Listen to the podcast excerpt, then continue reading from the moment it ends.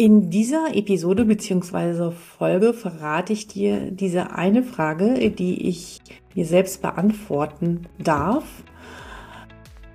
bevor ich Patientinnen und Patienten überhaupt eine digitale Anwendung, eine DIGA vorschlage bzw. darüber nachdenke.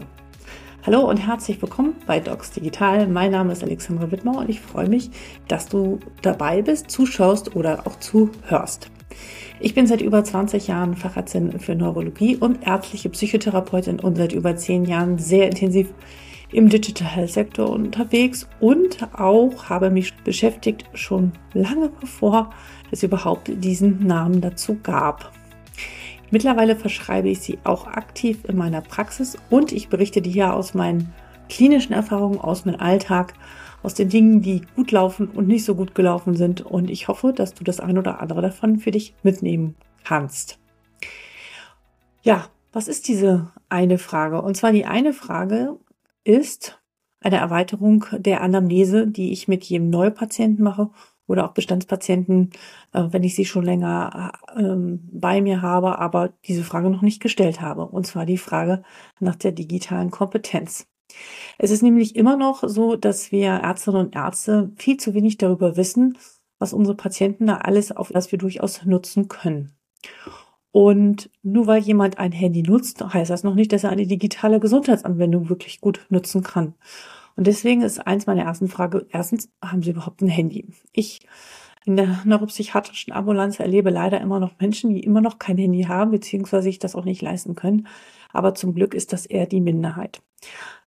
Dann kommt aber die Frage, ja, Sie nutzen das Handy, wie nutzen Sie es denn? Und ich finde, man kann sehr viel aus dem Verhalten von Messenger-Diensten ablesen.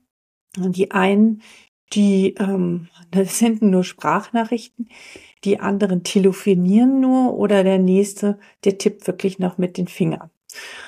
Äh, und da höre ich natürlich die unterschiedlichsten Dinge. Manche sagen, sie telefonieren nur mit dem Telefon äh, oder mit dem Handy, die anderen nehmen es zum Lesen, die anderen nutzen nur irgendwelche Social-Media-Kanäle und äh, flippen da über den Bildschirm. Und der nächste nutzt es für Podcasts oder Hörbücher, was ich sehr schön finde.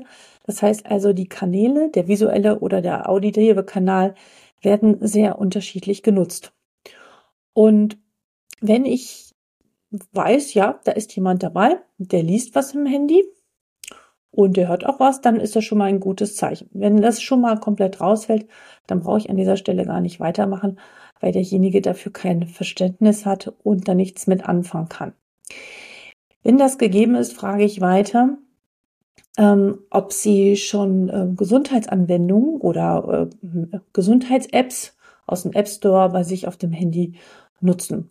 Und da erfährt man das eine oder andere, was durchaus hilfreich ist und was man auch für sich in der Praxis nutzen kann, weil viele doch da schon aktiver sind, als man im ersten Moment glaubt.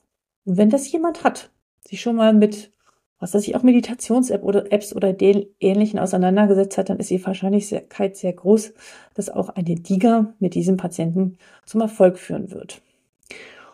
Oder aber auch ähm, Smartwatches, da achte ich sehr drauf, trägt mein Patient eine Smartwatch oder hatte eine. Und ja, wozu nutzt er das? Nutzt er es nur zum Uhrzeit nachschauen oder trackt er auch andere Gesundheitsdaten? Guckt er auf seine Strittzahl? Guckt er auf sein Schlafverhalten oder ähnliches? Das sind alles Indizien, die dafür sprechen, dass auch eine digitale Gesundheitsanwendung ihren Nutzen findet und der Patient davon profitieren wird.